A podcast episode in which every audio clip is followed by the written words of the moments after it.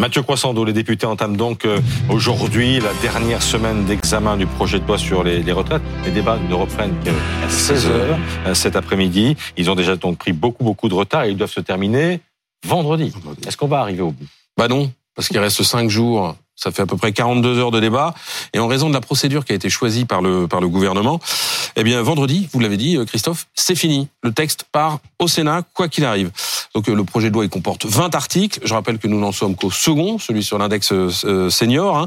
Mais l'enjeu de la semaine, en fait, c'est le fameux article 7, vous savez, celui qui reporte l'âge légal à 64 ans. Est-ce qu'on va parler de la mesure la plus impopulaire, de celle qui est rejetée massivement par les Français, de celle qui fâche les manifestants? Eh ben, c'est pas sûr, parce que la stratégie d'obstruction choisie par la NUPES, et surtout la France Insoumise, laisse penser que non. Il reste 16 000 amendements à examiner, et au point que Laurent Berger, le patron de la CFDT, a poussé un vrai coup de gueule ce week-end en qualifiant euh, les débats de la première semaine de spectacle lamentable. On dirait le plateau d'Anouna, c'est n'importe quoi. Ce qui se passe à l'Assemblée nationale ne sert pas la mobilisation dans la rue. Il faut que l'article 7 soit mis en débat, car c'est de cela que les gens parlent dans la rue, dit Laurent Berger, et il qualifie l'obstruction de connerie.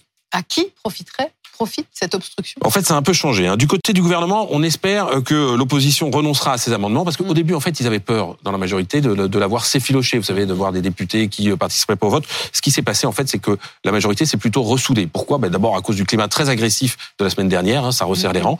Et puis, euh, on peut le voir un vendredi, l'article premier de la loi, celui sur la suppression des régimes spéciaux, ben, il a été adopté par la majorité. Il y avait assez de députés et même des LR. Du coup, le gouvernement espère que les débats vont s'accélérer pour pouvoir faire adopter l'article 7 et se prévaloir du coup d'une première victoire en disant ben, l'article 7 a été voté, ils espèrent que ça va démobiliser les manifestants dans la rue. Vous savez, quand on regarde les sondages, la plupart des Français sont persuadés que la, loi sera votée et appliquée.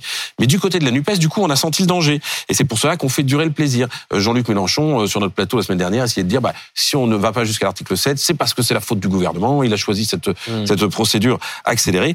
Mais en fait, ça trompe personne. Hein. Leur, leur, objectif, eux, c'est de délégitimer le gouvernement, d'espérer surtout que ça ne sera pas voté pour pouvoir dire bah, regardez, on n'a même pas pu en discuter mm-hmm. à cause euh, d'Elisabeth Borne. En fait, la vérité, c'est qu'ils sont partagés. Il y a une partie des élus de la NUPES, les socialistes, les écologistes, qui disent c'est absurde, il faut en discuter, il faut en faire le point d'orgue des débats, faire valoir nos arguments.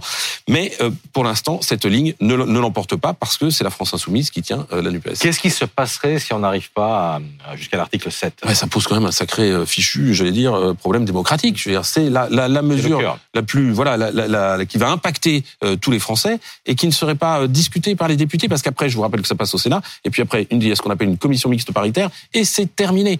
Donc, qu'on n'ait pas pu avoir au euh, euh, à l'Assemblée nationale un vrai débat sur cette question-là, ça serait absurde. Alors, LFI euh, réfléchit à faire mmh. tomber au dernier moment ces amendements pour prendre le gouvernement par surprise ou de vitesse. En fait, je vais vous dire une chose, on est dans la politique aérie, c'est pas mmh. du tout à la hauteur de l'enjeu de société que pose cette réforme. Merci Mathieu, et on attend donc le commentaire de Philippe Martinez à 8h30. Il est l'invité du Face à Face sur BFM TV et RMC avec Apolline de Malherbe.